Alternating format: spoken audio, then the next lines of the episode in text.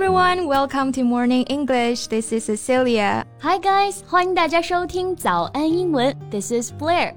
节目开始之前呢，先说一个小福利。每周三我们都会给粉丝免费送纸质版的英文原版书、英文原版杂志和早安周边。微信搜索“早安英文”，私信回复“抽奖”两个字，就可以参与我们的抽奖福利啦。很多奖品都是花钱都买不到的哟。这些奖品都是我们老师为大家精心挑选的，非常适合学习英语的学习材料，而且你花钱也很难买到。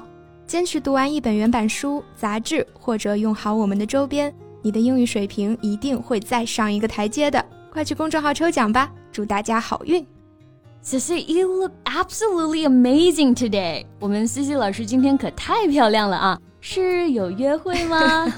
Thank you, but it's not a date. It's just a birthday party for a friend of mine. So I kind of dressed up a little bit. Cool. So how was your holiday? You went to 呃婺源 right 婺源，号称中国最美乡村啊。So how was it? It was great.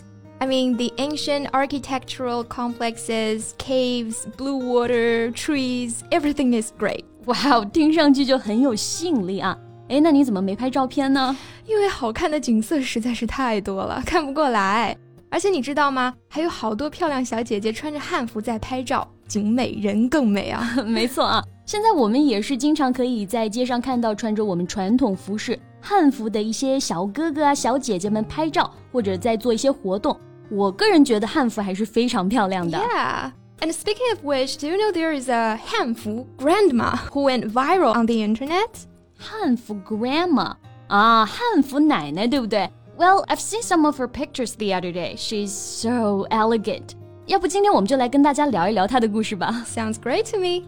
那我们今天的所有内容呢，都整理成了文字版的笔记，欢迎大家到微信搜索“早安英文”，私信回复“加油”两个字来领取我们的文字版笔记。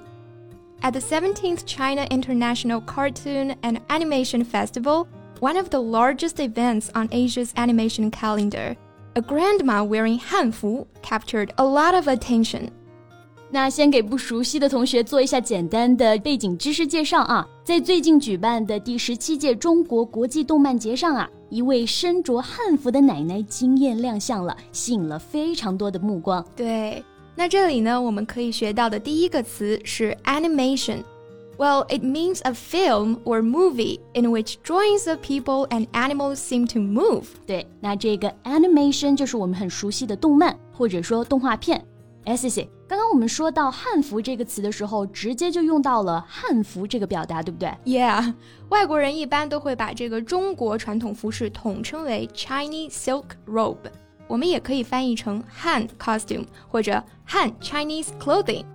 也可以采用拼音翻译，直接说成汉服，right？Well, I personally prefer Hanfu because it's something that we have and others don't. It feels natural to just say 汉服，所以大家可以记住啊，以后我们说到汉服的英文的时候，大家可以直接用拼音形式就 OK 了。Exactly。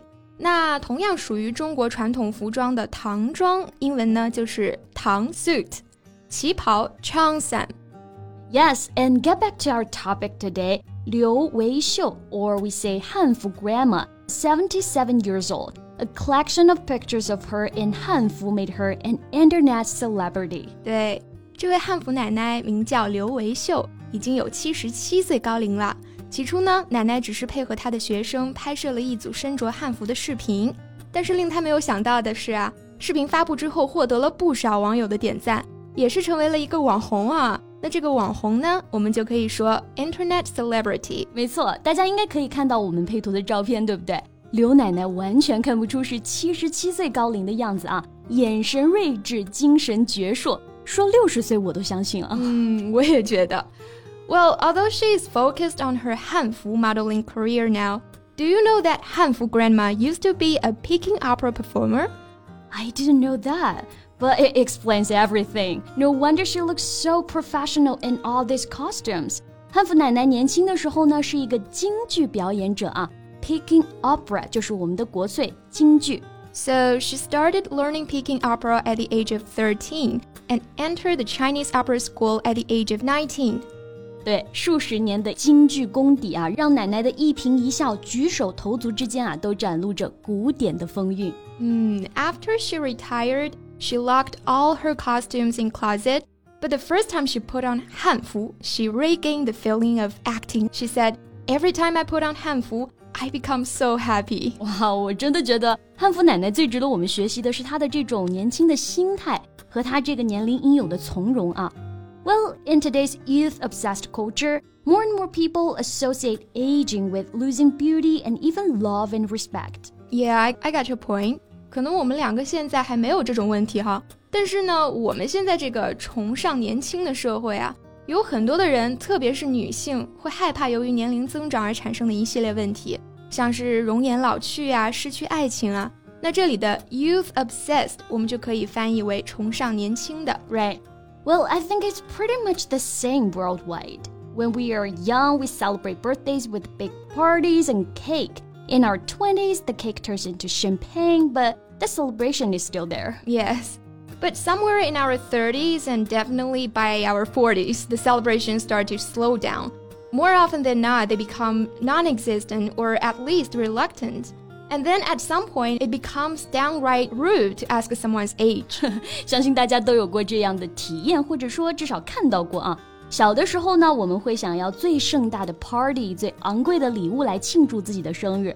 那像二十多岁的时候呢，或许也是差不多啊。但是到了三十岁，尤其是四十岁的时候啊，会开始变得不愿意过生日了，因为大家不愿意承认自己开始变老的这个事实啊。那这里呢有两个词我们可以来学习一下，non-existent and reluctant. Right. So if you say that something is non-existent, you mean that it does not exist when you feel that it should. 我们就可以翻译为不存在的。Reluctant 它表示勉强的、不情愿的，都是做形容词。Yes. 那通过我们今天的介绍啊，会发现七十七岁的汉服奶奶呢，她并没有这种年龄焦虑。相反，她活出了她这个年龄才有的淡定和从容，优雅的气质，年轻的心态，这就是优雅老去的样子哈。那汉服奶奶身体力行的告诉了我们，七旬老人也可以有一颗少女心。她向我们展示了 Age doesn't define who you are. Well, it may sound cliche, but please don't forget that with age comes wisdom, experience, often a wider circle of loved ones, and more comfort and security in your sense of self. Those are things worth looking forward to. That's the spirit. 那对于一部分有年龄焦虑的同学，C C 老师有没有什么好的建议要给大家呢？Well, reject the idea that aging is a negative thing. Embrace every day, every wrinkle, and every experience. Celebrate your birthdays, call your grandparents, or invite your elderly neighbor over for a cuppa. You might just be amazed at what you get out of it. 都是非常好的建议啊！嗯，看看我们的汉服奶奶，优雅从容且淡定，七十七岁高龄呢，依然热爱生活，忠于自己。我们有什么理由要浪费时间、浪费生命、虚度光阴呢？ 最后啊，祝愿我们的汉服奶奶可以身体健康，能让更多的人看到我们中国传统服饰的魅力。嗯，那我们今天的节目就到这里啦。最后再提醒大家一下，我们今天的所有内容都整理成了文字版的笔记，欢迎大家到微信搜索“早安英文”，私信回复“加油”。两个字来领取我们的文字版笔记。So thank you so much for listening. This is Cecilia. And this is Blair. See you next time. Bye.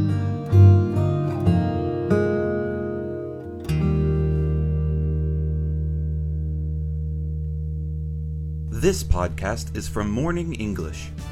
学口语就来早安英文。